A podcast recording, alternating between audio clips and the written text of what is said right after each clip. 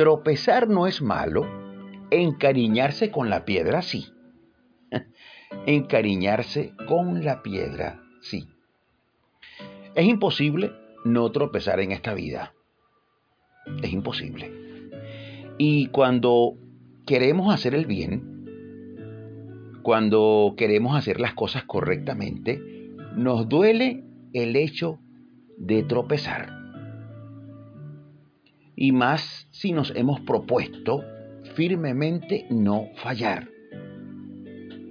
Pero el hecho es que estamos atrapados en nuestras flaquezas, en nuestra carne, y sin darnos cuenta o dándonos cuenta, volvemos a tropezar y nos equivocamos igual o peor que antes.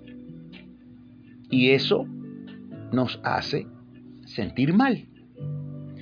Y sobre todo si queremos, si queremos mejorar nuestra relación con Dios. Y tal vez ahora recién has tropezado, quizá fallaste, quizá te equivocaste, y yo hoy quiero decirte, simplemente no te encariñes con la piedra. Y aunque has metido la pata, como decimos acá en Venezuela, y crees que es el final de tu buena relación con Dios, crees que se te cayó el castillo que habías levantado hasta ahora, pues a pesar de eso y a pesar de ti, Jesús te dice, levántate, yo te conozco. Yo sabía que ibas a fallar, te dice Jesús. Así que Jesús no se escandaliza por tus fallas. Al contrario, Él se muestra eh, presto a perdonar. Él te muestra su misericordia y te invita a levantarte y a dar lo mejor de ti otra vez. Así que Jesús te conoce demasiado bien. Y así como sabía que ibas a fallar, también sabe que estando en Él vas a vencer. Él sabe el valor que tienes tú. Él sabe lo que hay en tu corazón. Él conoce tus pensamientos y sabe que quieres hacer las cosas bien. Así que Él se muestra perdonador a la mujer encontrada en adulterio. ¿Qué le dijo Jesús? Le dijo, mujer, vete y no peques más. Así que Jesús lo que quiere es perdonar. Él dijo que vino por los pecadores para redimirlos, para perdonarlos. Y Él está contigo. Y así como tú crees en Él, así mismo Él cree en ti.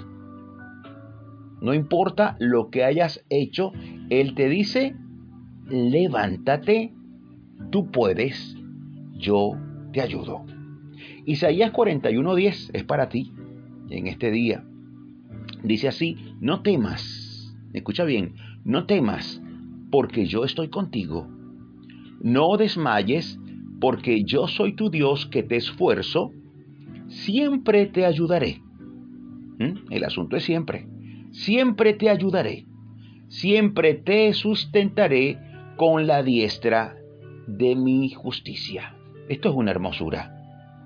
Saber que Dios siempre está allí.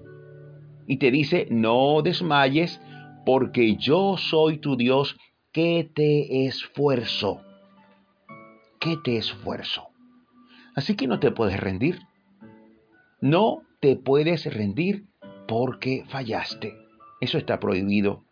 Dios está allí para levantarte. Y quiero concluir haciéndote la invitación a que puedas ponerte en pie. Jesús no te acusa. Él te pide que sigas firme en ese propósito que has hecho de acercarte a Él y de ser mejor cada día. Levántate sumérgete más en el amor de Dios. Él cree en ti, es más, tanto cree en ti que dio su vida para salvarte.